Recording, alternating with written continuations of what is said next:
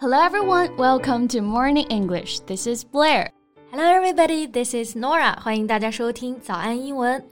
Hey Norah, do you have any recommendations for TV shows or movies? 最近有什么好看的剧或者是电影推荐吗？我真的开始剧荒了。嗯，Do you watch animes? right. anime is a style of Japanese film and television animation, and is typically aimed at adults as well as children. Mm, 嗯，anime 有很多类型啊。成年人和小朋友都有适合的种类。But the thing is, I'm not an anime fan. Well, but I've heard of some famous ones like One Piece, 海贼王。还有一个应该是《火影忍者》Naruto. Yeah, yeah, yeah. Those two are kind of known to the world. So what's the one you were about to recommend? Well, its name is The Rankings of Kings. 国王排名. Oh, I know this one. Several friends of mine have posted about it, and I found one thing in common from their description. Yeah, what is it? This anime is a tearjerker with no doubt. 嗯，没错。那 tearjerker，tear 就是眼泪的意思。jerk 做动词呢，可以表示猛拉，然后在后面呢加上一个 er 的后缀呢，意思就是催泪弹了。嗯，If you refer to a play, movie or book as a tearjerker, it's very sad or sentimental. 嗯，对。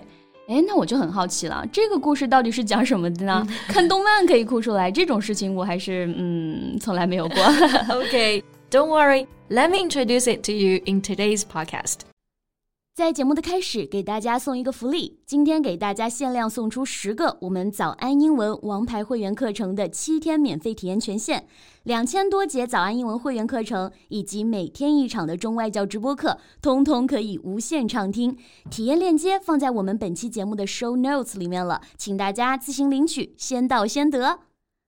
Okay, based on the name, I guess the storyline is more like a fairy tale, isn't it? Yeah, you're right about it. Storyline 意思就是故事的情节啊，从它的名字还有海报呢，大家其实就可以猜出来，这个动漫其实更像一个童话故事。But this one is definitely not a childish or dull one. So this anime centers on a king. What's so special about him？我猜这个国王应该是有一些与众不同的点啊，或者是会魔法之类的吧。What you said is partly true. Rankings of kings follows Bojji. A deaf prince who's the heir to the throne but cannot even wield a children's sword. 哇，那这个跟我想象的完全不一样。Follow 用来指电影或者书籍类，可以指的是讲述什么什么的故事。那这个故事的主人公呢，叫做波吉，他是王位继承人，但是呢，却天生聋哑，连小朋友的剑都挥不利索。是的，heir 它是 H E I R 的拼写，表示继承人。但是这个单词要注意的是，前面的 h 是不发音的，而且我们说一个继承人是 an heir，not a heir。Yes. For instance, it's common knowledge that Prince Charles is the heir to the British throne. 对，那要是财产的继承人的话呢，就可以说 to be heir to a large fortune。对。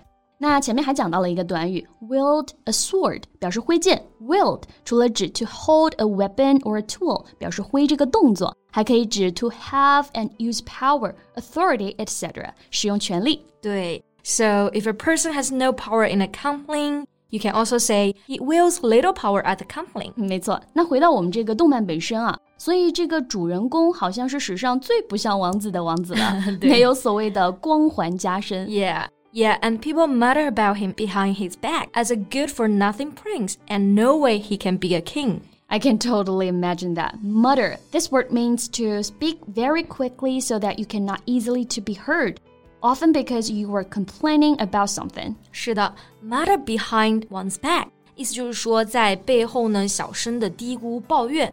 人们都觉得他不配当下一任的国王，因为 波吉的爸爸身材是极其魁梧的，曾经以一人之力打跑了魔族，被人们拥戴为国王。By contrast, Boji seems good for nothing. Yeah, good for nothing. 这个短语是一无是处的意思，相当于 a loser。当这个短语中间加一个连字符变成一个词的时候呢，可以做形容词，也可以直接当名词，比如 He's an idle, good for nothing. 但即使是这样，波吉就像一个乐天派一样，He still has high hopes for his future. 嗯。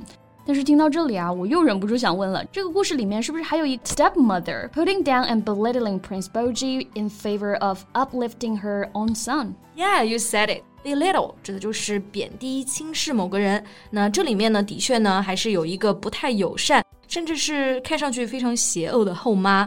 那时常呢，他就会贬低、波及、抬高自己的儿子。Well, then, no offense, but it seems like this story lacks creativity. 这感觉就有点像屌丝逆袭的套路故事了。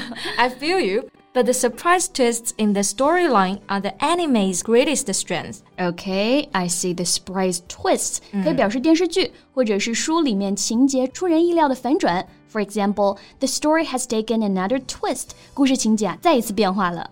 是的，所以其实从这个动画片里面啊，你就可以看到很多事情不仅仅是一个方面。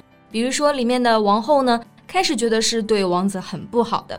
It's not as if viewers' first impressions were wrong, but it turns out she also has many positive qualities. I see, but here, no spoiler. I'm going to watch it myself. okay, so okay. don't tell me what happened in the end. 嗯，那另外呢，其实啊，这个动漫我觉得也反映了很多现实啊。嗯，It's a common phenomenon that parents think they're helping their disabled children when they're actually holding them back or even hurting them. 是的，disabled 意思是残疾的。 对于残疾儿童，相信父母的态度一般都是保护他们。但是其实呢，有时候保护过度了并不是好事儿。Hold somebody back. This means to prevent or restrict the development of someone or something，抑制、阻止了某人的发展。Yeah, exactly. 这也的确呢，就是这个动画片想要告诉我们的点吧。我们认为对别人最好的呢，不代表真的就是最好的。And what most disabled people want deeply is simply to be seen, believed heard and taken seriously. Yeah, 说的真好。It's important to listen to their true feelings and needs. 好了，我觉得听你说了这么多，我入坑了。感觉这个动画片真的不简单，用另外一种方式呢教你做人。嗯，是的。那大家呢有时间也可以去看一看。It's a heartwarming and bittersweet story. 成年人呢也是需要童话的，相信你在里面呢也会被波及给治愈的。好啦，那我们今天的节目就到这里了。 So thank you so much for listening. This is Norah. And this is Blair. See you next time. Bye. Bye. 今天的节目就到这里了。如果节目还听得不过瘾的话，也欢迎加入我们的早安英文会员。成为会员，您就可以无限畅听我们每天一场免费的中外教直播课，以及两千多节原创系统课程了。今天我们限量送出十个七天免费试听权限，试听链接放在我们本期节目的 show notes 里了，请大家自行领取，先到先得。